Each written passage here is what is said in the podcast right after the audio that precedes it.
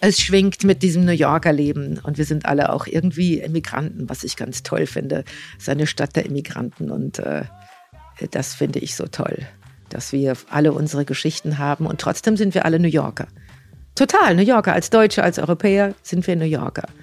Und das kann man in dem Sinne so fast überhaupt nirgendwo anders erleben. In Paris war ich die Deutsche in Paris, in London war ich die Deutsche in London und alles schien sehr britisch, in Paris schien alles sehr französisch, in Rom schien alles sehr italienisch, aber hier in New York sind wir alle anders und wir sind trotzdem New Yorker.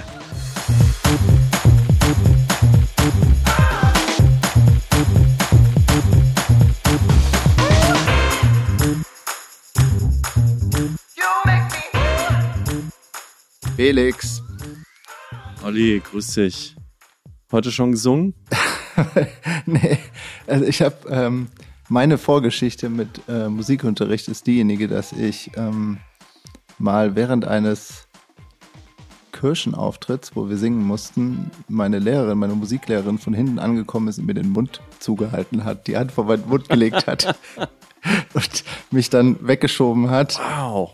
Ich habe so ein so eine schlechte Stimme, so eine katastrophal schlechte Stimme. Das, ja, ich kann mit Echt?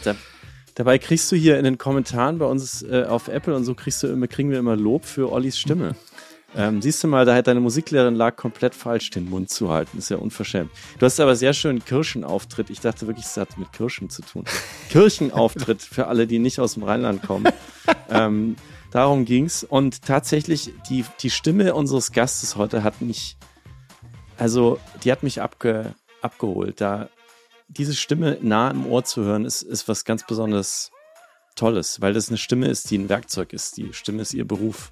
Ute Lemper, seit vielen Jahrzehnten auf der Bühne und äh, so eine tolle Gesangs- und Sprechstimme äh, hatten wir selten hier bei Wunderbar Together. Ja, vor allem, sie wohnt seit Jahren bei der Nachbarschaft Du kennst sie, du verfolgst sie seit Jahren, hast dich aber nicht getraut, mir das zu erzählen, sie anzusprechen. ich habe mich auch nicht getraut, sie anzusprechen, weil ich wusste nicht, ob sie es wirklich ist. Und wenn du morgens so verschlafen aneinander vorbeiläufst, du willst ja da auch nicht so fanboyen und sagen, hey, ich glaube, ich kenne sie sondern du willst ja irgendwie den Leuten dann auch ihre, ihr Leben lassen. Aber es ist schon so oft passiert, dass wir an der Straße voneinander aneinander vorbeigelaufen sind, dass ich das wirklich, ich musste das ansprechen im Podcast. Äh, und ich hoffe, dass wenn sie mich das nächste Mal sieht, dass wir, wir uns dann vielleicht grüßen dürfen. Mal gucken, ob sich was verändert. Es ist so, dass eure Kinder auf dieselbe Schule gehen? Ja, das ist so. Das wusste ich auch nicht, ehrlich gesagt. Ähm, sie hat ihr jüngstes Kind geht noch auf die gleiche Schule wie unsere ältere Tochter. Hier gleich. Die, die, das ist quasi zwischen uns. Wenn ich hier aus dem Fenster gucke, gucke ich auf das Penthouse von Ute Lemper und dazwischen mhm. ist die Schule, auf die unsere beiden Kinder gehen. Felix, und das könnte so auch tatsächlich. Kann New York sein. Das könnte auch tatsächlich eine Premiere sein, da jetzt auch meine Schwiegermutter und meine Mutter den Podcast zum allerersten Mal hören, weil ich habe denen das erzählt, ähm, dass wir Ute Lemper haben. Im Podcast, ja, what, what? Voll geil. Und äh, wir kriegen zwei neue Hörer. Ach, cool. Da haben wir schon vier. Das ist ja super. Und Olli, ich habe dir nicht den Mund zugehalten, aber das ging nur physisch, das Interview. Deswegen sind Ute und ich zu zweit. Christina saß als stille Dritte mit im Raum. Irgendwann hoffe ich, dass du mal hier bist und wir dann ähm, ja, Interviews zusammen machen können, ob in der Kirche oder in der Kirche oder wo auch immer. ähm, Freue mich auf jeden Fall, wenn wir wieder zusammen im Podcast sind. Ja. Und heute ist es ein 1 zu 1. Ute und Felix. Viel Spaß.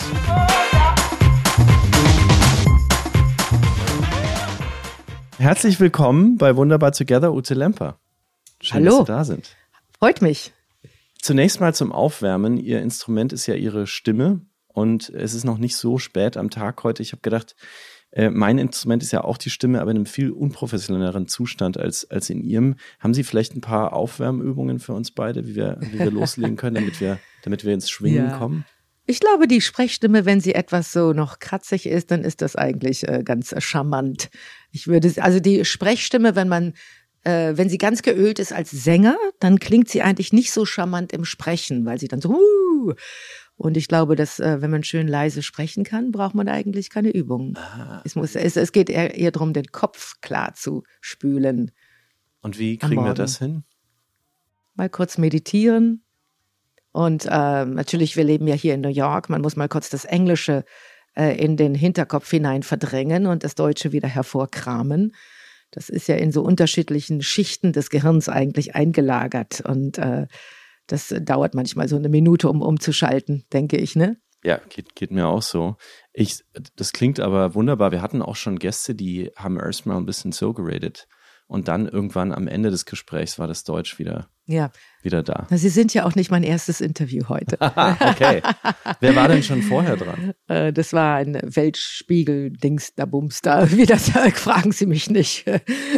Sowas ähnliches, Deutsches auf jeden Fall. Uns beide verbindet äh, nicht nur die Sprache, sondern auch die Neighborhood. Wir, und ich glaube, das ist wirklich so, wir laufen eigentlich fast jeden Morgen aneinander vorbei, ohne es zu wissen, weil ihr Kind auf die gleiche Schule geht wie unseres. Wir wohnen nur ein paar Meter eigentlich voneinander entfernt. Und das ist echt interessant, weil ich habe schon manchmal gedacht, als ich an einer blonden Dame und ihrem Kind und ich glaube dem Vater Mann vorbeigelaufen bin, das könnte Ute Lemper sein. Und jetzt endlich weiß ich Ach, es. wirklich, ja. Ja, also ab ja. jetzt. Ja, mein Mann hat immer so ein Skullcap on, weil er dann zum, ja. zum Gym geht, hier zum äh, JCC Gym hinterher. Und immer mit seinem Skullcap an. Das ist ja, der sieht sehr, sehr cool aus. Ja, ja, Auch morgens. Ja, ja, ist ja ein Musiker, ja. Ja, wir bringen unseren kleinen Jonas und dann gehen wir immer, machen wir einen Gang um das Museum of Natural History gemeinsam, mein Mann und ich, dass wir so ein bisschen morgens mal sprechen, was so zu besprechen ist. Und das ist immer so ein schöner 15 Minuten, 20 Minuten Gang um das Museum. Und dann geht er ins Gym und ich gehe hier an meinen Schreibtisch und mache äh, meine Arbeit. Haben Sie einen Lieblings-Kaffee-Place hier in der Nein, Ecke ich äh, trinke gerne Kaffee zu Hause, weil ich äh, hasse es in der Schlange zu stehen und zu warten. Heute Morgen war, war ich drüben bei ähm, äh, Daily Provisions weil heute war so eine ähm, Veranstaltung in der Schule, wo die Kinder ihre Clay-Skulpturen vorstellten. Ah. Und ähm, dann habe ich gesagt, ich gehe eben schnell einen Kaffee und dann da wieder zu stehen und zu warten. Och, das, äh, das, ich mag meinen Kaffee daheim viel besser. Ich bin ein bisschen süchtig nach Daily Provisions. Ich finde das Konzept von diesem Laden Wahnsinn. The mhm. Daily Provisions, es gibt da wirklich alles, was man den Tag über so brauchen ja, könnte. Und die äh, servieren auch Weine abends. Ich habe ah. gesehen, die haben auch eine Liquor License, was ich sehr interessant finde. Aber sonst gehen wir gerne auch ins Bagel Café auf der anderen Straßenseite. Das gibt's ja über 25 Jahre schon. Äh, auch in den Anfängen, als wir hier hinzogen, äh, 1997, 98 waren auch, war auch schon das Bagel Café da. Mir läuft echt gerade ein bisschen das Wasser im Mund zusammen, weil ich muss an das Breakfast Sandwich denken mit ähm, Ei, Bacon, und diesem wahnsinnig guten ähm, Sandwich-Brot von Daily Provisions, das schon viele ah. Menschen, die uns auch hier besuchen in New York, mhm. gegessen haben und gesagt haben, sie konnten es nie wieder vergessen. Ah, Irgendwas ja. ist in dieser Neighborhood, was yeah. einem das Leben ein bisschen schöner macht. Es ist irgendwie das so ist sehr residenziell hier. Das, das, liebe ich auch. Also man sieht die Menschen in den Straßen, man, man geht spazieren, man hat den Hardware-Store, den Food-Store, den Supermarkt, ähm, die Schulen, den Baseball-Center, diese riesen ähm, ähm, diese riesen, dieses riesen Gelände unterhalb der Erde, unter der Chase Manhattan Bank dort. Ähm, ähm, ich weiß nicht, habt ihr Jungen? Also die werden dann bestimmt dort im Baseball Center später äh, so Nachmittagskurse ähm, besuchen, weil das ist ja unglaublich. Die haben da so richtige Batting Cages und so weiter. Äh, das ist alles da dort unter der Erde und ähm, Natürlich der Central Park nebenan, wo ich jeden Tag spazieren gehe.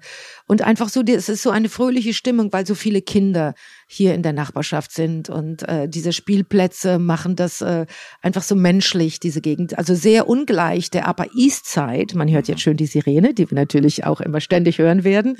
Wenn es nicht die Hubschrauber sind, dann sind es die Sirenen. Aber manchmal sind es auch dann nur hier die Vögel, die zwitschern auf meiner Dachterrasse. Ähm, Sie haben eine Wahnsinnsterrasse. Ich habe es gerade gesehen. Das ja, ist fast 360 groß. Grad Manhattan. Ja, ja. Sieht aus eigentlich, wie man sich Manhattan in einem ja, das äh, ist ein Film unglaublicher vorstellt. Blick. Ja, die Wohnung ist sehr klein ähm, und so sehr bescheiden eigentlich, aber die Terrasse ist gigantisch. Und ich darf auch nicht nochmal anbauen auf der Terrasse, um die Wohnung größer zu bauen, weil das ist alles Denkmalschutz. Ah. Ja, unter Denkmalschutz. Es gibt ja hier einen Architekten, der hat sich ein Chalet auf sein Haus gebaut. Ich weiß nicht, ob Ach, Sie ja? das kennen. Das ist so ein großes Spitzdach. Ich bewundere diesen Menschen immer. Ich ja. weiß nicht, wie der das geschafft hat, auf ja, so ein großes New Yorker Mietshaus ein Schweizer Chalet zu bauen. Da hat er aber vielleicht hat äh, besondere Connections zum äh, Government oder Housing. Äh, Direktion. Da muss man eventuell Special Connections haben.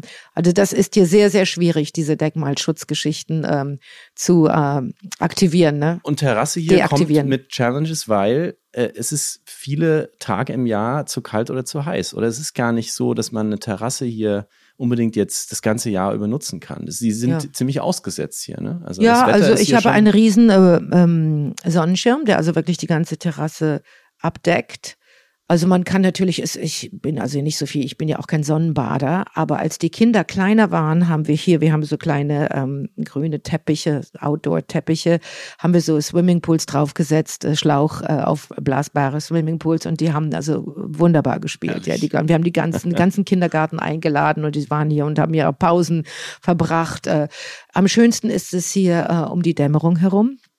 Dann, äh, wenn man hier draußen sitzt und äh, und, und zu Abend isst oder ein bisschen ein Gläschen Wein trinkt, ist das eine, eine wunderbare, friedliche Stimmung. Mhm. Auch Frühstückskaffee ist gut. Es kann heiß werden im Sommer natürlich, aber auch die schneebeladene Terrasse im Winter, die ja teilweise also hüfthoch schneebeladen ist, ist ganz, ganz toll. Also wir haben wunderbare ähm, Erinnerungen hier an die Zeiten, an die vielen Jahreszeiten. Ähm, und ähm, tja, es ist halt schön so ein Stückchen Natur. Wir haben ja ganz viel Pflanzen und Bäume hier auf der Terrasse. Also ich nenne es immer mein kleines Toskana inmitten von Manhattan. Super. Christina und ich, mein Partner und ich, wir haben hier in ganz vielen Neighborhoods in der Stadt gewohnt. Ich habe Ihnen das Buch mitgebracht, Stadtnomaden, das wir darüber geschrieben haben. Und eine unserer Lieblingsfragen an unsere Nachbarn sind immer gewesen, What's your neighborhood story? Das kann man auf Deutsch gar nicht so gut übersetzen, aber ich würde es mal versuchen mit Warum sind Sie genau in dieser Neighborhood und welche Emotionen ist für Sie damit verbunden?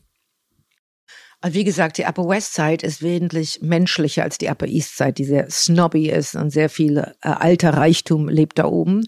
Und hier ist es eigentlich relativ äh, bodenständig. Äh, es gibt viele Schulen. Und ähm, man hat ja natürlich auch die Evolution der letzten 20, 25 Jahre gesehen. Auch diese Na Neighborhood verändert sich ständig.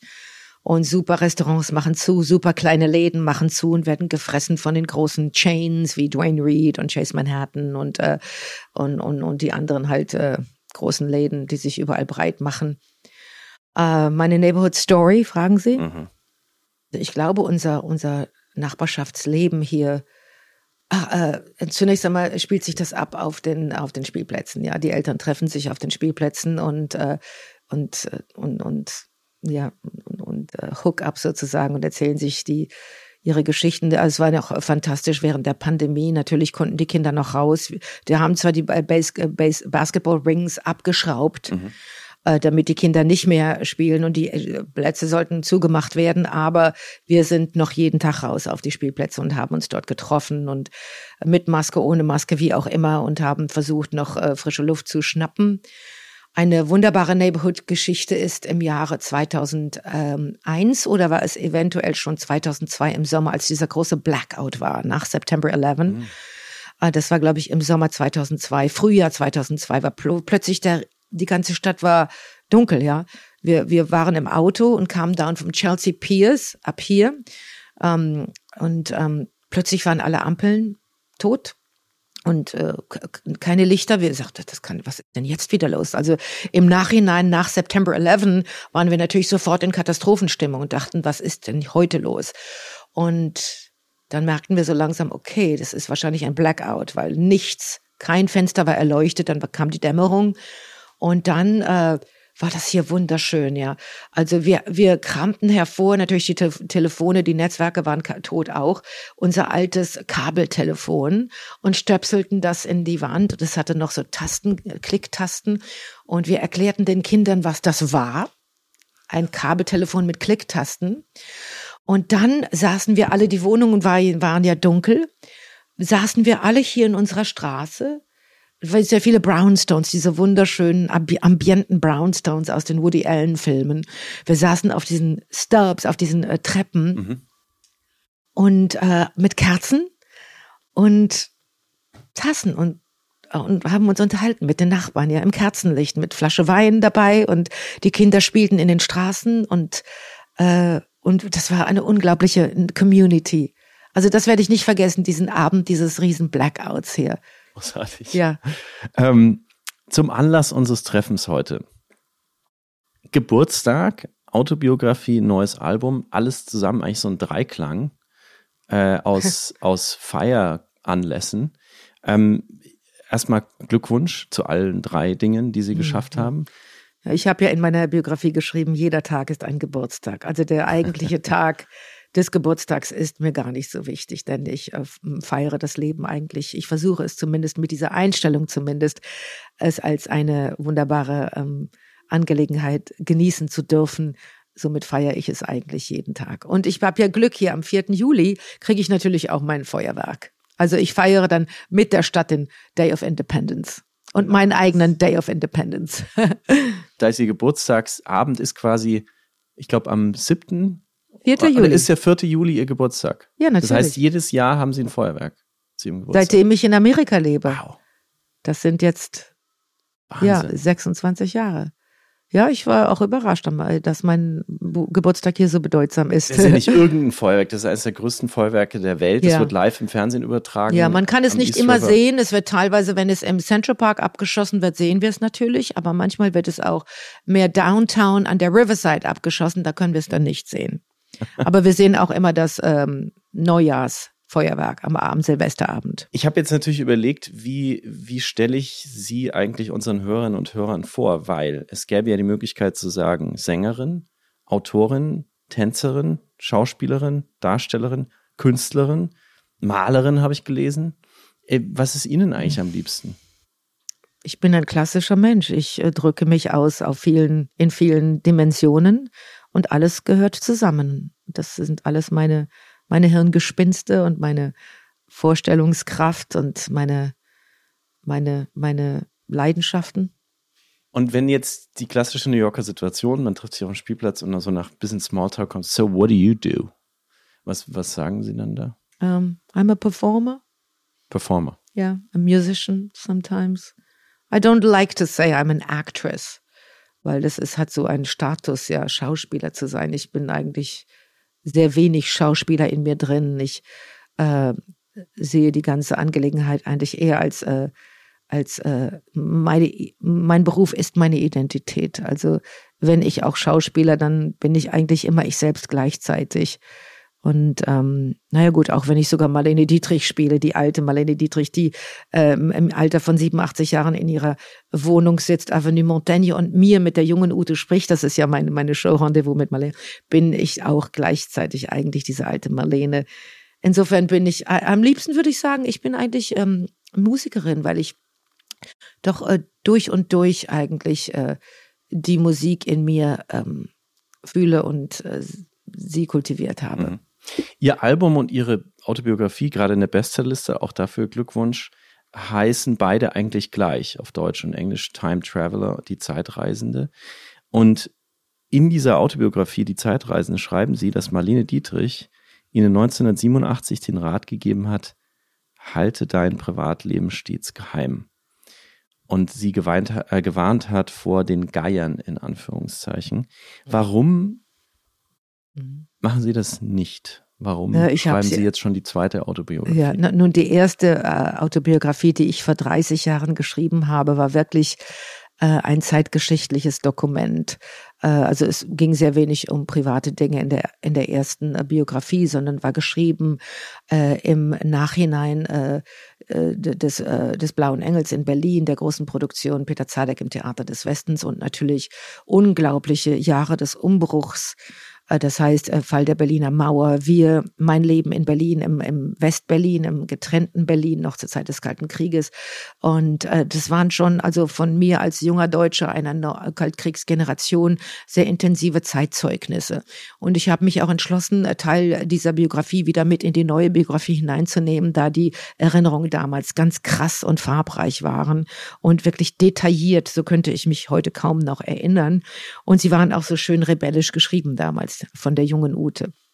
Nun, jetzt äh, diese Autobiografie, die ich heute geschrieben habe, ist eine sehr melancholische, nachsinnige, äh, sinnende äh, Biografie. Ich, ich, äh, ich lasse den Menschen Einblick natürlich in die großen drei Straßen meines Lebens. Einmal die Zeitgeschichte, die dann natürlich nochmal 30 Jahre weiterläuft. Das heißt also das neue Europa in den 90er Jahren, mein Umzug nach New York, September 11, meine 20, 25 Jahre hier in New York mit den unglaublichen äh, Zusammenarbeiten und Begegnungen künstlerisch. Natürlich auch ähm, mein, äh, meine, meine mein, mein Leben als, als Mutter, äh, das, was damals noch nicht existierte in der alten Biografie. Ich lasse die Menschen hinein ähm, in meine Projekte, in meine künstlerischen Projekte, aber auch in mein Menschsein. Ich denke, Bücher die den Menschen einlassen in diese menschliche Erfahrung, wir sagen das so schön in Englisch, the human experience, äh, sind die Bücher, die wirklich faszinieren und auch äh, spannend sind, denn jeder reflektiert sein eigenes Leben in die Geschichte des Erzählenden. Und wenn es poetisch und auch sehr würdevoll geschrieben ist und ähm, es ist ähm, hier auch nie platt geschrieben von mir, sondern immer sehr respektvoll gegenüber diesem Monstrum Leben, was, mit dem wir ja alle zu kämpfen haben. Ähm, und dass wir gleichzeitig auch genießen und wir versuchen es zu äh, einen Sinn zu finden und versuchen zu definieren und äh, die ständige Veränderung ist ja auch eine Herausforderung. All das äh, wollte ich beschreiben. Es ist eher wie ein, ein langes Lied, was ich geschrieben mhm. habe, ja. Ein, ein, ein, ein, ein Lied, was ich schreibe, da ist auch natürlich immer ein, ein sehr eine direkte Beziehung zum, zum Menschsein. Das heißt, in, im Text äh, beschreibt man das Leben wie ein Gedicht äh, auf poetische Art und Weise und äh, packt es in Musik. Und so ist eigentlich auch das Buch geschrieben. Äh, es ist also in dem Sinne, nun Marlene äh, hatte dann ihre Tochter. Äh, sie hätte lieber ihre eigene Autobiografie schreiben sollen, denn die Tochter ist dann, die Maria Riva hat es dann doch so sehr ähm, detailliert und auch teilweise ähm, privatisiert beschrieben, dass sie auch ihre Mutter etwas von dem Podest heruntergeholt hat mhm. in, in Ärger und äh, Traurigkeit, dass sie wohl auch keine, dass Marlene keine gute Mutter gewesen ist. Wie würden Sie Ihre Beziehung zu Marlene Dietrich beschreiben? Ich habe keine Beziehung, also meinen Sie jetzt äh, menschliche Beziehung oder? Ja. Ma, äh, also Marlene war natürlich eine eine eine große Frau mit einer ganz großen Geschichte, einer ganz großen, auch deutschen Geschichte. Marlene Dietrich hatte so viele äh, Kapitel an Karriere und Dimensionen an Karriere und Bedeutung, äh, dass sie also eine, äh, eine überwältigende, über, überzeugende Frau war des letzten Jahrhunderts, aber immer eine Frau der Zukunft. So progressiv, schon damals zu Zeiten von Weimar und durch die Jahrzehnte hindurch bis zu ihrem Tod 1992 hat sie also grundbrechend, groundbreaking ähm, ihre, ihre Rolle als Frau, ihre Position als Frau behauptet. Und ähm, selbstverständlich war sie emanzipiert, selbstverständlich war sie bisexuell, selbstverständlich redete sie mit den Politikern, selbstverständlich war sie gebildet, selbstverständlich hatte sie ein großes Stück deutsche Kultur in sich stecken, das sie unbedingt ähm, benutzt hat in ihrer Arbeit als Schauspielerin, als äh, Sängerin, als als Charmeurin, als äh, als äh, als als progressive Frau, ja. Und doch konnte sie ihre Lieblingskultur Deutschland nicht wieder besuchen nach dem Krieg. Und natürlich die Tatsache, dass sie mutig war und gegen Nazi-Deutschland gekämpft hat und dafür als Verräterin beschimpft worden ist, jahrzehntelang später, ist eine unglaublich tragische Angelegenheit. Also meine Beziehung zu ihr, die wirklich menschliche Beziehung, äh, bezieht sich ja und ähm, schränkt sich leider nur ein auf dieses Telefongespräch 1987 in Paris. Da haben wir drei Stunden gesprochen und ich war sehr jung aber habe versucht, diesen Hauch von Leben einzuatmen, den sie mir auch durch das Telefon äh, eingehaucht hat und mitgegeben hat. Und äh, ja, dann viele Jahrzehnte später habe ich dann diesen Theaterabend da, da basierend darauf geschrieben. Jetzt heißt ja Ihr Album, Ihre Autobiografie Die Zeitreisende und Sie singen in dem Titeltrack von dem Album Time Traveler auch äh, from the Future. Jetzt haben Sie gerade gesagt, Marlene Dietrich, Frau aus der Zukunft. Ja. Sehen Sie sich auch als, nein, nein. als jemand, der aus der Zukunft kommt oder nein. immer ein bisschen vorauslebt? Nein, das wäre, das würde ich mir nicht anmaßen. Nein, gar nicht. Das ist eher so eine poetische Spielerei from the future. Und das Video ist ja auch so äh, wahnsinnig faszinierend, weil es so, ich bin da auf diesem Raumschiff und, und äh, schaue aus dem Fenster und sehe die Zeitgeschichte an mir vorbei rasen. Mhm. Und äh, das ist eher so ein, ein Gimmick. Ich gehe mal kurz zurück nach Münster, wo Sie geboren und aufgewachsen sind. Ähm, in Ihrem Buch steht, dass Ihre Kindheit äh, soundmäßig bestimmt war von Eisenbahn, Rattern und Kirchenglocken. Das fand ich ein ziemlich starkes Bild, weil ich das, das ist auch so deutsch irgendwie. Ja. Ähm. Vergessen Sie nicht, am Samstagabend um 6 Uhr, das ganze Mehrfamilienhaus schrie auf bei jedem, bei der Sportschau. Ah. Wenn ein Tor gefallen war für Preußen Münster oder wer auch immer ja Bayern München in den äh, internationalen äh, Tour Tournaments ja also das war, ja, Kirche, Fußball und äh, Kirche, Sportschau, Eisenbahn. Ja, so war es, ja. Die drei Sounds von Deutschland. Das ist ja nicht ein Sound der Hochkultur. Was hat sie denn, oder wer hat sie denn dann, wer hat ihnen das ermöglicht, sozusagen dann auf die Bühne zu gehen, aus diesem Nicht-Bühnen aufwachsen? Nun, ich, es war ein sehr musikalisches Elternhaus, ja. Der, der Vater hat Klavier gespielt, Geige, Gitarre, hat immer Lieder geschrieben, obwohl er Banker war. Und ähm, meine Mutter war eine Soprano, Opernliebhaberin und hat auch selbst äh, gesungen. So immer so im Theaterchor ja, am, am Theater Münster und hat auch selbst Klavier gespielt. Und also das waren auch wunderbare Jazzplatten äh, im äh, Plattenregal meines Vaters. Da, es war auf jeden Fall äh, ein, ein musikalisches äh, Elternhaus. Und ich durfte dann auch schon früh also Klavierstunden nehmen und Ballettschule und all das. Und Münster ist ja Gott sei Dank eine Universitätsstadt, hatte schon immer auch eine andere Kehrseite. Die, diese Seite hat mittlerweile die Stadt eingenommen und es hat aufgefressen, die dunkle, schwarze, katholische andere Hälfte, die damals noch überwiegend war zu meiner Kindheit. Und hat sie sozusagen weggeschluckt. Ähm, aber ähm, nun gut, ich bin dann in anderen Kreisen gewesen, habe die Schule natürlich absolviert, aber nachmittags dann sofort ins Theater, Ballettschule, Musiker kennengelernt, als ich Teenager war, äh, habe auch Gesangsstunden genommen, Musikhochschule äh, und äh, Rockmusiker kennengelernt, Jazzmusiker und habe dann äh, im Sommer, in den Sommermonaten äh, vom Gymnasium war ich in Köln an der Tanzakademie und habe dann auch in Wien, äh, in Salzburg, äh, Mozarteum, Sommerkurse für Theater und Schauspiel und Musical und so weiter besucht. Und dann war klar, nach dem Abi, los geht's. Ach, nach, geht's. nach Wien auf die, auf die Schauspielschule. Ihnen zuzuhören, ihre, ihre Stimme zu hören, auch durch die Kopfhörer, ist, ist ein Luxus. Also man hört sofort, das ist ihr Instrument, das ist wahnsinnig ja. ausgebildet, da ist, da ist ähm, einfach ein, ein steter Ton da, der quasi mitschwingt. Haben Sie einen Ort auch, an dem Sie die Stimme am liebsten benutzen, vielleicht hier in der Wohnung? Also, ja, also wo, wo ich merke das jetzt nicht, ich rede einfach ganz natürlich mit Ihnen. Ich mache da jetzt keinen irgendwelchen Thea Theaterspokus. Äh, also ich, hier ist mein Arbeitsraum, ja. Und ähm, ich sitze normalerweise dort am Schreibtisch oder hier am Klavier und habe auch oft dieses ganze Ding hier, dieses, dieses, diesen Raum gefüllt mit Musikern. Das Ding kommt aus dem Weg. Ich hatte Streichquartette hier, ich hatte zehn Musiker hier. Äh, wir, manchmal rolle ich den Teppich auch auf, dass wir bessere Akustik haben, dass es also ein bisschen mehr sonor ist und habe auch oft, wenn ich äh, Musiker und einlade aus Europa, die schlafen drüben. Ich habe hier ein Schlafzimmer, die können sich da einpacken mit Matratzen und so weiter, weil die Hotels sind ja alle sehr teuer hier. Und wir haben also richtig äh, viel Musik hier gemacht. Ich habe auch meine CD hier aufgenommen übrigens, also eingespielt mit äh, mit ähm, Gitarre, mit Klavier, mit ähm, mit, mit den Instrumenten. Wir haben äh, hier programmiert, wir haben unseren Pro Tools Setup, den wir hier dann äh, etablieren auf dem, auf dem Schreibtisch. Ich bin auch selbst ein Pro Tools Engineer übrigens wow. und kann editieren und meine Stimme auch selbst äh, also, ähm, also aufnehmen und äh, also editieren sozusagen. Ja, also und mein Mann ist natürlich auch Experte und äh, tja, das wir machen das hier zu Hause. Das ist hier mein Arbeitsraum. Und also ich bin jetzt keine klassische Sängerin. Insofern, äh, wenn ich jetzt mal so klassische Übungen mache, brauche ich immer einen, einen guten sonoren Raum, dass ich also die Stimme von oben höre und nicht nur direkt hier aus dem Mund heraus. Und das ist natürlich am allerbesten, wenn man also eine, eine hohe Decke hat. Mhm. Und dann gehe ich manchmal raus in den Flur hier von dem, unserem Altbaugebäude und singe draußen. Ins Treppenhaus? Ins Treppenhaus, ja. Die Leute kennen das schon.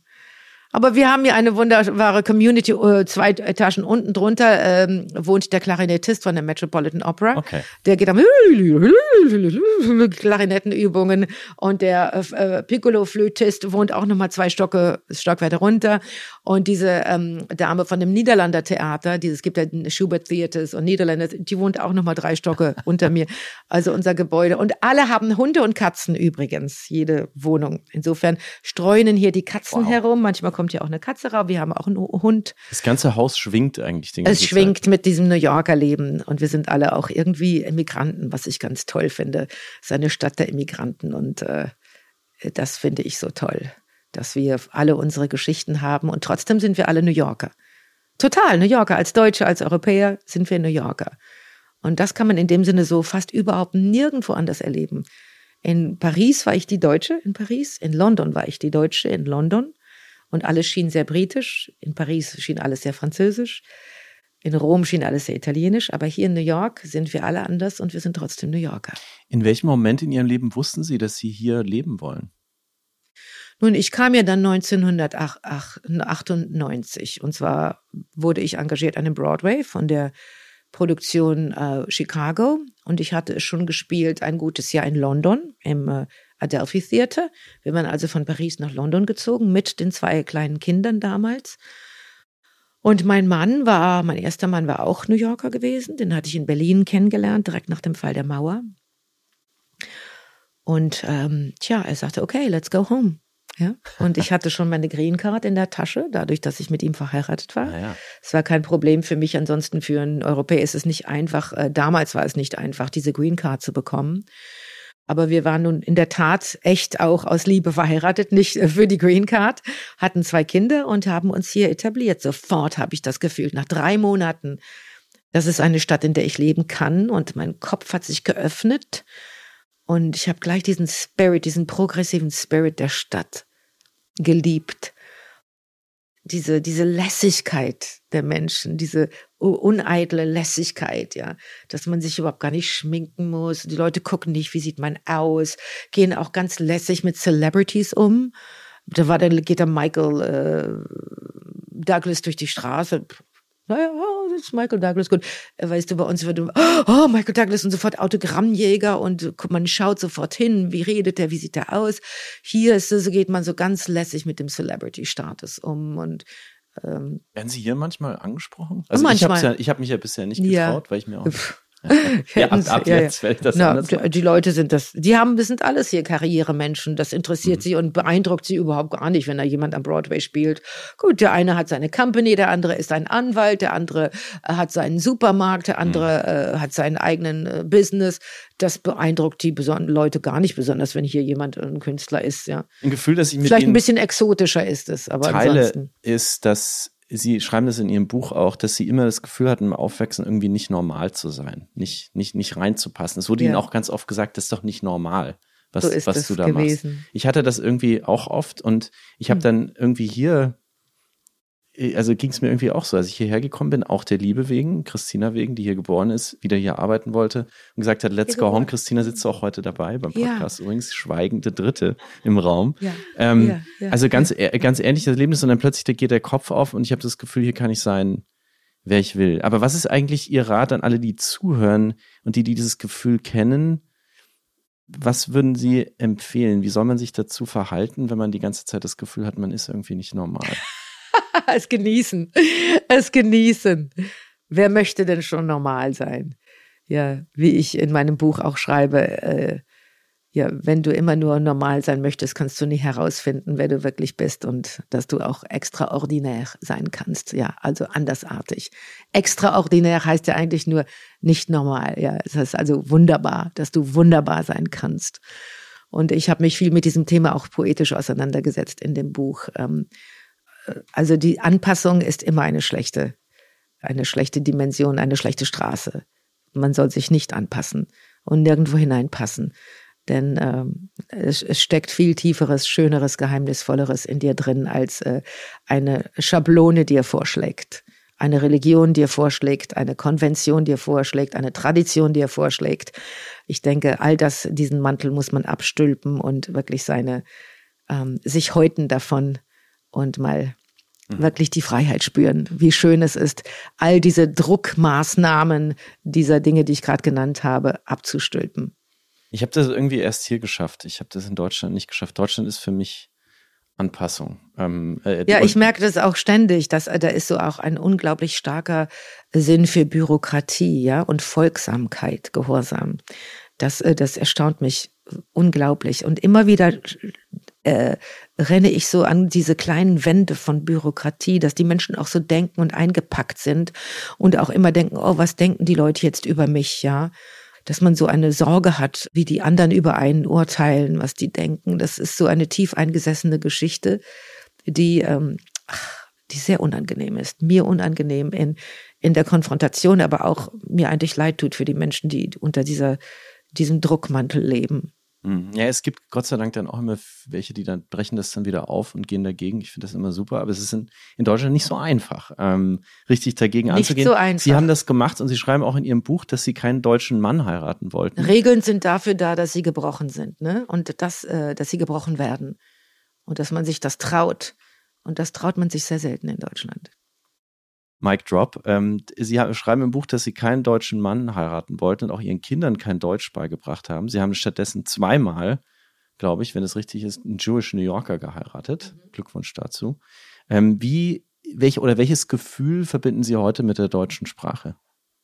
Also äh, ich habe mir etwas ähm, Sorgen gemacht, dass diese zwei Sprachen eventuell äh, Kompromisse und Abzüge machen könnten in einer Sprache. Also ich habe ein paar äh, Menschen kennengelernt, da waren die Kinder zweisprachig, aber nicht wirklich wunderbar in einer Sprache. Und irgendwie mhm. habe ich gefühlt, ach, ich möchte sie erstmal voll in einer Sprache aufblühen sehen und dann eventuell später eine andere Sprache absorbieren. So habe ich das ja gemacht, ja. Ich bin ja auch zu Hause im Englischen, zu Hause im Französischen. Ich habe es später gelernt aber doch wirklich nur zu Hause im Deutschen. Sonst hätte ich auch dieses Buch nicht schreiben können in Deutsch, wenn ich nicht Deutsch wirklich als allererste, einzige wirkliche Muttersprache äh, bewohnen könnte und dürfte. Nun, ähm, äh, ich wollte auch, ich hatte mich so undeutsch gefühlt, dass ich auch nicht Deutsch konsequent mit den Kindern reden wollte, denn ich war ja der einzige deutsche Einfluss, das hätte ich tun müssen. Und ich wollte eine gemeinsame Familiensprache haben und das war Englisch. Das waren die zwei großen Gründe.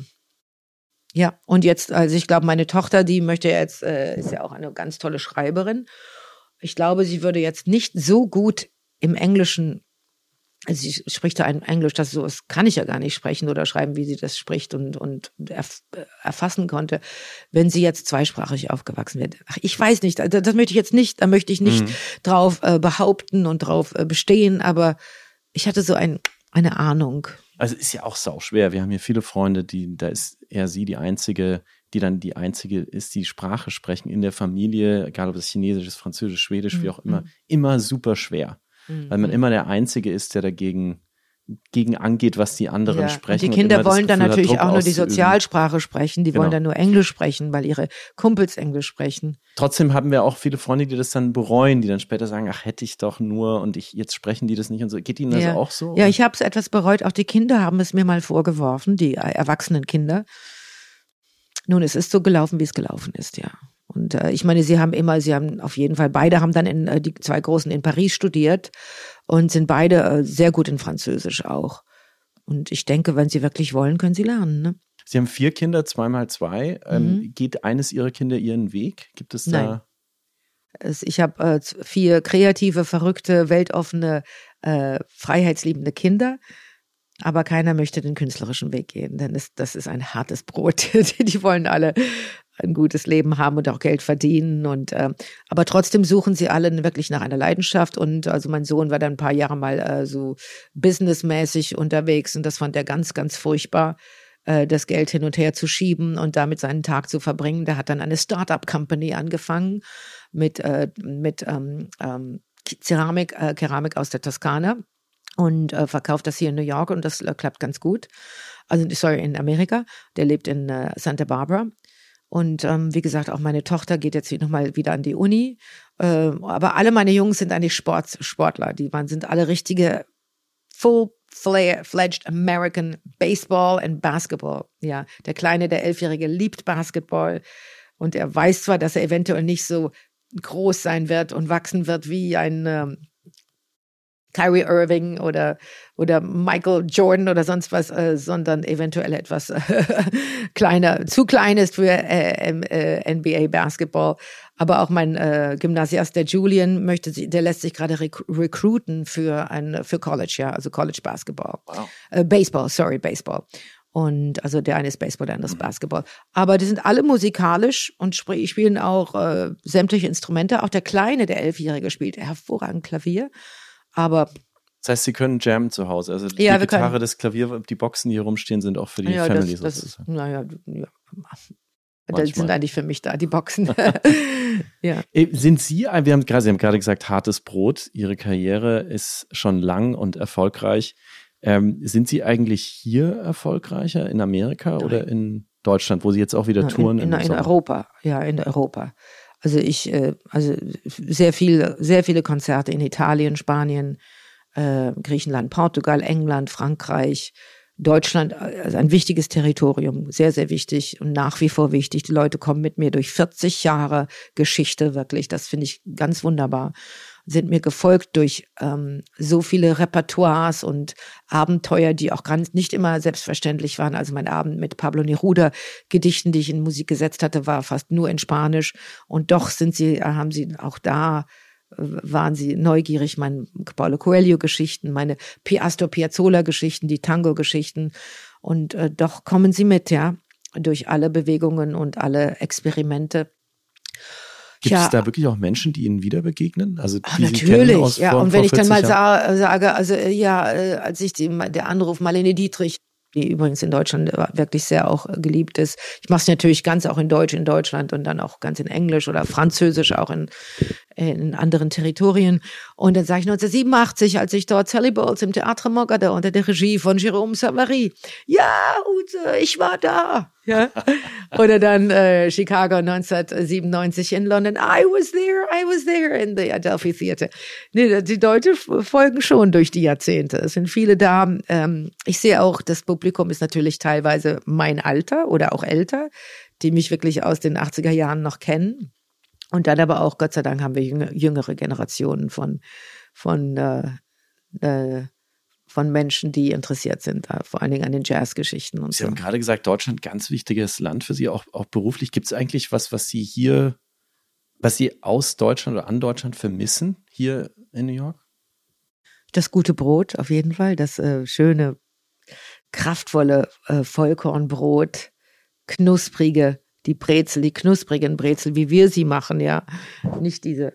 Ähm, Laugenteig ist eine schwierige Geschichte. Ja, nicht so, die man im Central Park kauft, die dann so wieder aufgebacken werden. Ähm, na, ich, also ist schon ein, ein, eine Kultur auch, die äh, viel tiefer gewachsen ist als hier in Amerika, weniger kommerzialisiert ist, äh, einfach viel experimenteller auch arbeitet und äh, ich würde sagen intellektueller äh, als die amerikanische Szene. Das wissen wir. Musik, die auch nicht auf dieser Grammy-Commercial-Schiene äh, läuft, sondern einfach äh, viel mehr Ecken und Kanten haben darf. Also das äh, ist schon etwas manchmal besorgend hier an der amerikanischen Kultur, diese Verkommerzialisierung. Ähm, äh, und auch der Broadway ist ja auch zum Disneyland geworden. Was meinen Sie damit? Ja, na gut, die großen Produktionen Aladdin und The Lion King und äh, wie sie alle heißen, die, die, die Disney-Filme, die dann in, in Broadway-Shows äh, ähm, umgesetzt worden sind. Oder ähm, manchmal doch schon sehr kitschig, ja. Einige Produktionen wie Moulin Rouge, das konnte ich gar nicht ertragen. Ich bin in der Pause rausgegangen. Ich fand es eine Unverschämtheit, äh, dem Zuschauer da 150 Dollar aus der Tasche zu ziehen für so eine äh, Disco, ähm, ähm, äh, ein Disco-Puzzle an Musik, was so nachgeäfft worden ist. Das fand ich also ganz schrecklich. Aber dann gibt es auch wunderbare Dinge, wie äh, Leopoldstadt und ähm, Spring Awakening, Ragtime, also äh, Musicals und, und Theaterstücke, die wirklich Literatur äh, und ähm, einen, einen ganz anderen Anspruch haben. Wenn Sie sich selber Kultur anschauen, also haben Sie eine Lieblingsbühne oder einen Lieblingsort, Lieblingsstadt? Nö, also das, wo, wo, was immer eine gute Produktion ist, wo die gerade untergekommen sind, das ist, das kommt nicht auf das Theater an, sondern auf die Produktion, ja. Und manchmal wandern die Produktionen ja auch durch verschiedene Theatern die, da die Verträge auslaufen, auslaufen und sie dann vom Schubert in das Niederländer und dann in, in sie, sie, wechseln die. Ist egal. Off, off, off Broadway zu off, off Broadway zu Ja, off diese off, off, off Broadway Geschichten haben natürlich auch große Probleme, überhaupt hier stattzufinden und zu überleben. Da diese Union-Gesetze in, in New York äh, ganz, ganz schwierig sind. Ähm, da, das kostet sehr viel Geld, ja. Es ist also schwierig, so äh, für kleinere Produktionen hier unterzukommen in, in Manhattan, in New York. Aber was bedeutet dann für Sie Erfolg? Also Sie hatten den Erfolg ja hier am Broadway. Sie haben aber jetzt gerade jetzt schon erzählt, dass Europa für Sie der wichtigere Ort ist, auch kulturell. Und es gibt Menschen, die sind Ihnen diese ganze Zeit über gefolgt. Haben Sie ein, haben Sie ein Erfolgsverständnis? Also gibt es Momente, wenn Sie dann auf der Bühne sind, wo Sie sagen, das, das wollte ich, das ist das, warum ich das alles mache? Ja, das liegt aber nicht am Erfolg, sondern wenn ich auf der Bühne stehe und ein Konzert gebe, einen Theaterabend gebe, eine, die Menschen mitnehme auf eine zweistündige Reise durch äh, Musik und Geschichten erzählen. Und ich merke, das ist äh, fantastisch. Also die Leute sind mit mir in diesem Raum, in diesem Theater, in diesem heiligen Gewölbe. Und ähm, ich äh, ich lese ein Brecht-Gedicht oder ich spreche einen, einen Gedanken aus, ich erzähle eine Geschichte und es ist eine Faszination da von mir. Ich kriege auch Gänsehaut und es, das, es geht darum, ja, um dieses Erlebnis, ein Mensch zu sein und auf den Menschen eine Geschichte zu erzählen, musikalisch oder in Wort oder manchmal durch Stille oder durch Bewegung. Ähm, und ähm, dort einen Zauber zu kreieren. Darum geht es. Nicht, oh, ich bin jetzt auf der Carnegie Hall Bühne und so. Das ist, das ist völlig egal. Äh, das, diese Statussymbole hm, tun mir überhaupt nichts an. Es geht wirklich darum, eine, eine Magie zu erzeugen und die Menschen auf diese menschliche Reise mitzunehmen, auf diese, diese, diese wieder the human experience, ja. Und wenn da dieser Funke übergeht, dann ist das ganz besonders.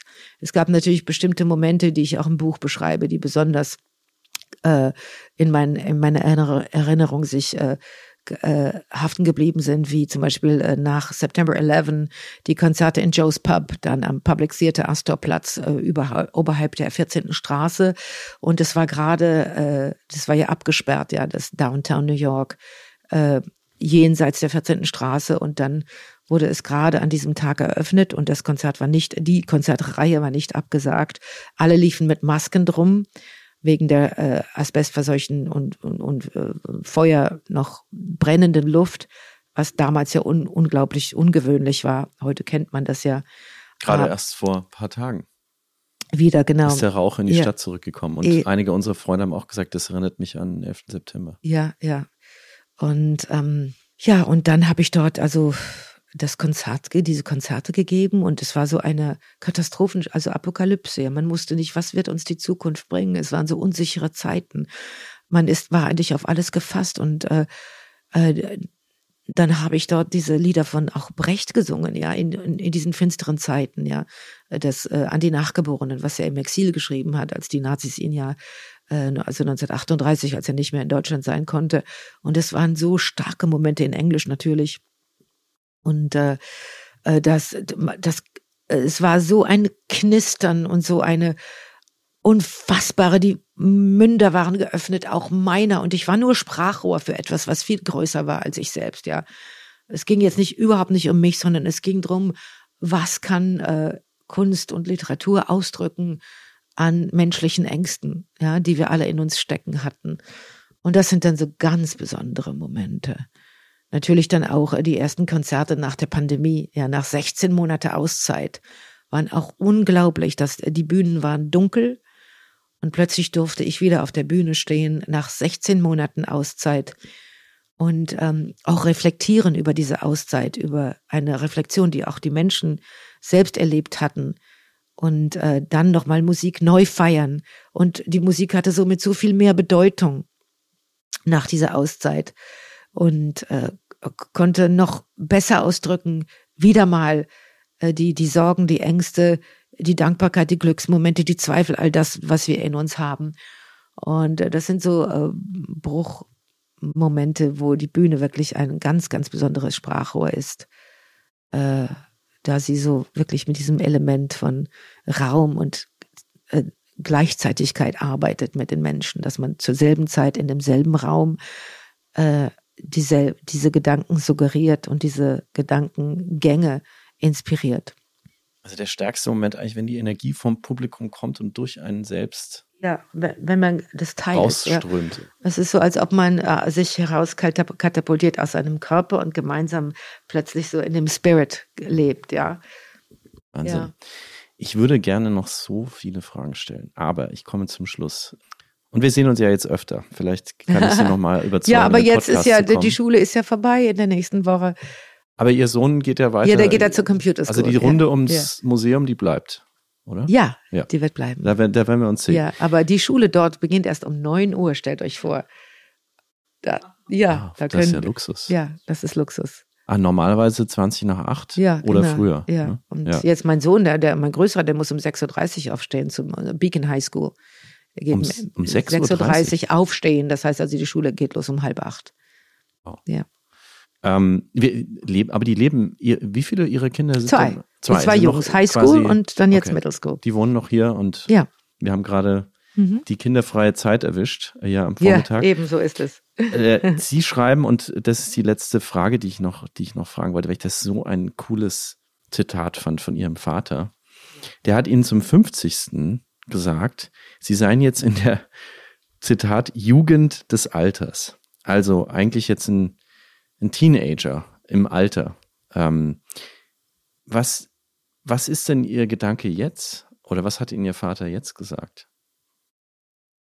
Mit 60? Ja, leider ist ja mein Vater verstorben. Oh, Entschuldigung. Ja, vor zwei Monaten. Mein Beileid, das ja, war mir nicht ah, bewusst. Ja, an, an Covid, stellen Sie sich vor, ja. Also der war ja schon sehr schwach, ne?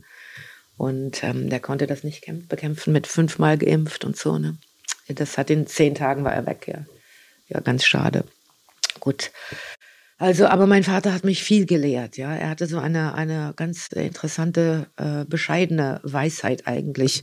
Und ähm, ja, der hatte immer so Sprüche parat, ne, die mich dann, ah, Papa, sag das mal nochmal. Ja, das war ja, das bleibt stecken bei mir. Ja. Ähm, ja, nun, wir haben aber viel Zeit miteinander verbracht in den letzten Jahren, besonders auch nach dem Tod meiner Mutter äh, vor fünf Jahren. Und ich war also ein wirklich, er war ein guter Kumpane. Und ich war sehr oft in Münster gewesen in den letzten fünf Jahren. Wir sind so unsere äh, meine Kindheit abgeklappert, auch zu Fuß. Zu meiner Highschool sind wir gegangen, zu meinem Gymnasium und immer wieder auch zur Grundschule in diesem Viertel, wo wir gelebt haben. Wir sind äh, eher im elektrischen Rollstuhl, ich zu Fuß, auf diesen Bauernhof gegangen, wo er damals im Krieg äh, äh, war und er dort, die Kinder wurden ja aus Münster herausgebracht, äh, um dort in den äh, Bauernhöfen um Münster herum äh, geschützt zu sein vor den Bombenangriffen. Und dann sind wir dort zurück und er, es war ganz interessant. Er hat dann nochmal seine Kindheit wieder erlebt.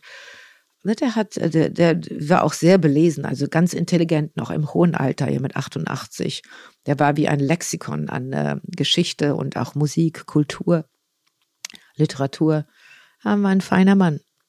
Aber am Anfang, der hat sich auch natürlich sehr gelöst in seinen älteren Jahren, war er auch sehr streng und sehr, sehr katholisch gewesen früher.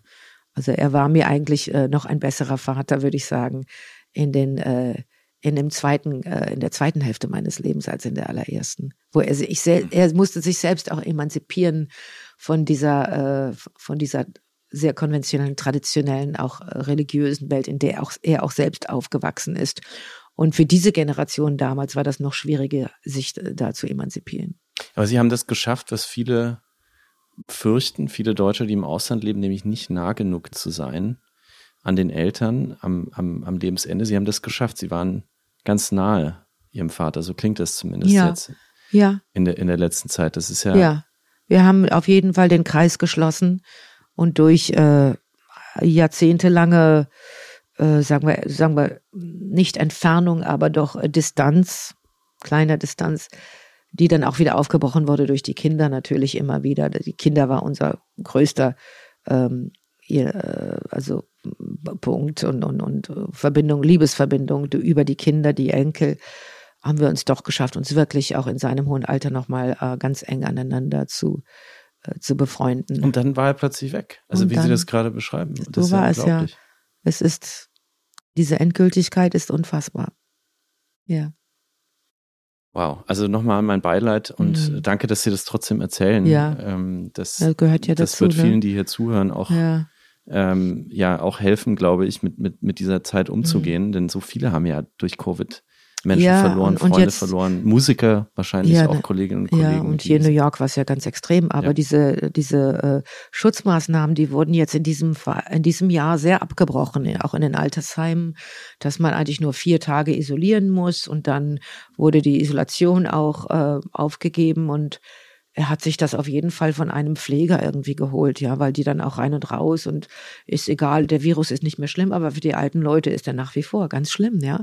Wenn die also mein Vater war also schon sehr fragil und die können diesen, konnten, die, die meisten im hohen Alter sterben ja an, an Lungenentzündung, wenn sie nicht an anderen Krankheiten sterben. Und ähm, somit konnte er diese Lungenentzündung durch Covid bedingt durch Covid nicht mehr bekämpfen. Und da müssen diese Altersheime, die müssen aufpassen. Die können nicht diese Pfleger rein und raus ohne. Die müssen nach wie vor testen.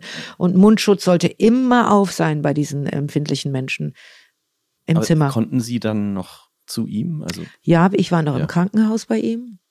Ich sah aber schon auch sofort, dass er, uh, da war plötzlich äh, ein anderer Mensch von mir, der in einer völlig anderen äh, Bewusstseinsebene schon steckte, die schwer war so zu erreichen.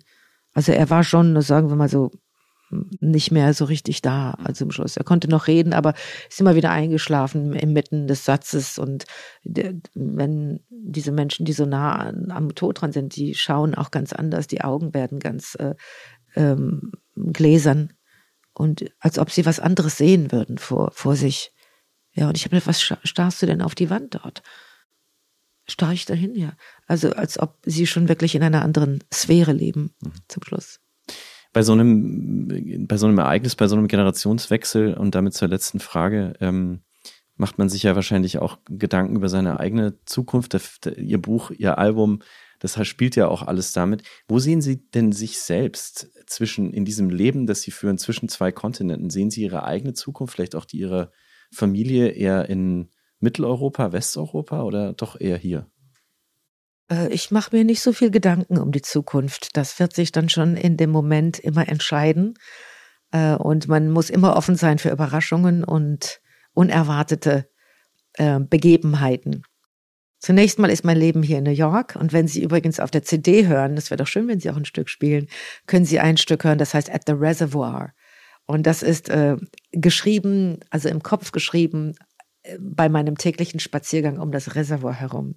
Und das liebe ich ja besonders beim Sonnenuntergang, weil diese unglaubliche Kulisse mit der Skyline und die Sonne ähm, ähm, färbt den Himmel dann so dunkelrot und diese Reflexion der Skyline kongruent im, im Wasser, wie sie sich spiegelt, ist eine oh, ganz, ganz tolle magische Angelegenheit. Wir haben auch ein Video gedreht, mein Mann und ich, äh, mit, mit schauen Sie mal auf YouTube, äh, at the Reservoir Ute Lempe. Das ist eine ganz tolle magische Angelegenheit. Und da finden Sie mich in der Tat jeden Tag. Da gehe ich einmal, meistens jeden Tag einmal umrum.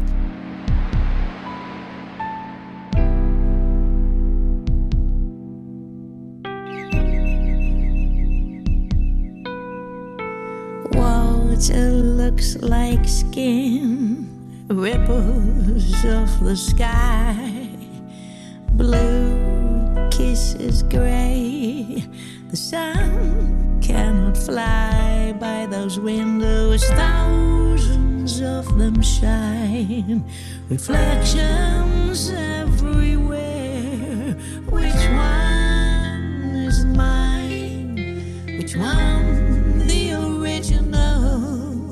Which one is real?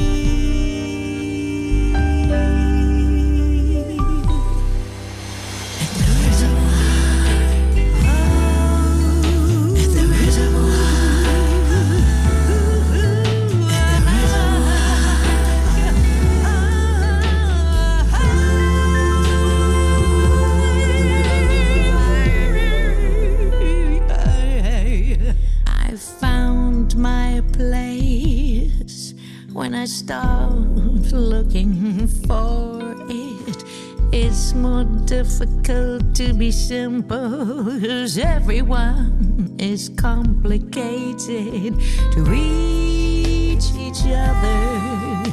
Just needed to see you looking into the water. Let's take a walk to find you together.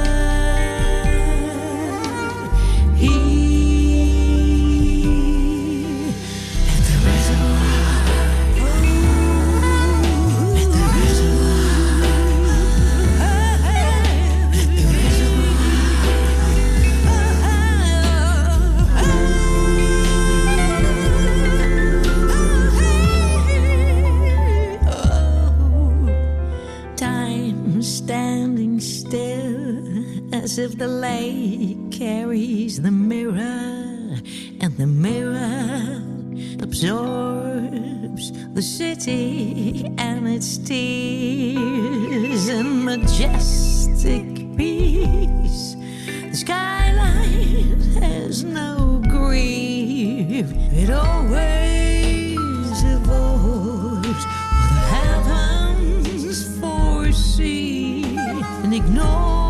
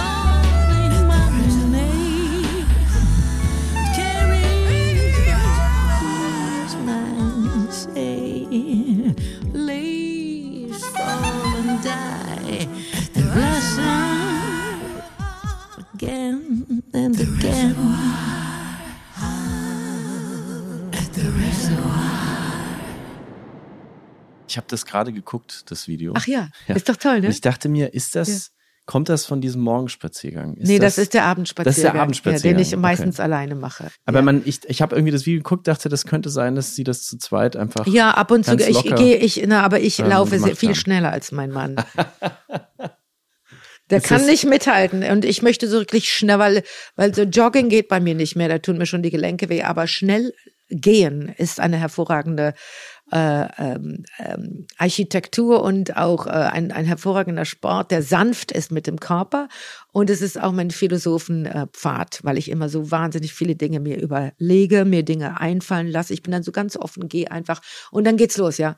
Dann kommen die Gedanken und dann muss ich immer schnell was aufschreiben, wenn mir was einfällt. Aber auch der Song ist ja so, hast du diese ganz stille und dann kommt immer so Reservoir, dann kommt da dieser Schritt, ja, der, dieser schnelle Schritt, der dann anfängt zwischen Stillstehen und Schritt. Es ist so, so ein Spiegel meiner, meiner, ähm, meiner Meditation hier und meiner, meiner Glück meines Glücks hier in New York. Ute Lempert war großartig, sie kennenzulernen als Künstlerin, als Nachbarin, als New Yorkerin, Ja. als ähm. Mensch, der auf gar keinen Fall Ja. normal ist und das auch jedem nur empfehlen würde. Und da muss ich euch noch eine Sache vorschlagen. Und zwar an der Riverside, auf der anderen Seite, da gibt's da dieses wunderbare Café, die haben das ja wahnsinnig ausgebaut, diese Riverside hier, wo äh, leider Also Gottes sind, unten am Hudson. ja, leider Gottes sind da natürlich diese ganzen Trump-Gebäude an der Riverside, aber dann gibt's diesen Pier, wo so schöne Cafés sind. Und wenn man auf diesen Pier herausgeht in den Hudson River ähm, und dort äh, spazieren geht, dann äh, geht mit euren Kindern und bringt einen Drachen mit. Weil der Wind ist da so ganz aktiv und da kann man wunderbar den Drachen aufgehen lassen. Äh, Und das haben meine Kinder, als sie noch kleine waren, geliebt, ja. Drachenfliegen am, am Hudson River. Super Tipp, vielen Dank. wir geben eigentlich am Schluss immer noch mal das Mikrofon einfach ab an den Gast. Gibt es noch irgendwas, was wir vielleicht gar nicht besprochen haben, ein Lebensmotto oder irgendwas, was Sie den Hörerinnen und Hörern noch, noch Ja. mitgeben möchten? Ja, ich glaube, ich habe also sehr viel in dem Buch äh, von mir geschrieben, was äh, die Menschen durch viele Generationen hindurch interessieren kann und hoffentlich in das Geschichtenerzählen hinein äh, zieht. Äh, denn das ist schon äh, wirklich ein reiches Leben gewesen, das ich leben durfte bisher und ich bin also wahnsinnig dankbar. Ähm, und äh, ja, ich habe, also wie ich auch meinen Kindern immer erzähle, je mehr du gibst, desto mehr bekommst du und desto mehr hast du in dir. Mit diesem Motto erziehe ich meine Kinder und äh, ähm, dass sie also nicht idle, faul sind. Ja, idle ist ein, äh, what does it mean, idle? Ja, faul eigentlich. Sondern es ist eine wunderbare Sache, eigentlich immer das, äh, das Leben in allen Zügen zu erleben, auszukosten, dafür zu arbeiten und, äh, und ähm, dig in, wie man in Englisch sagt, dig in, dig into it. Ja, mach das, dig in. Oh, it's too much work. No, dig in. It's fun. You know? Das Glas ist immer halb voll für mich. Und wunderbar, das Wort wunderbar, wunderbar together aus diesem Podcast kam, glaube ich, in seltenen Gespräch so oft vor wie jetzt mit Ihnen. Und ich muss natürlich auch an den Marlene Dietrich-Song äh, denken. Wunderbar. Ähm, ich denke jetzt, vielleicht gibt es von Ute Lemper irgendwann einen neuen Wunderbar-Song. Das würde irgendwie gut passen zu all dem, ja. was wir jetzt besprochen haben. Wonderful. vielen, vielen Dank. George Gershwin hat das ja schon gemacht. Marvelous. Vielen, vielen Dank für das Danke. Gespräch. Danke auch.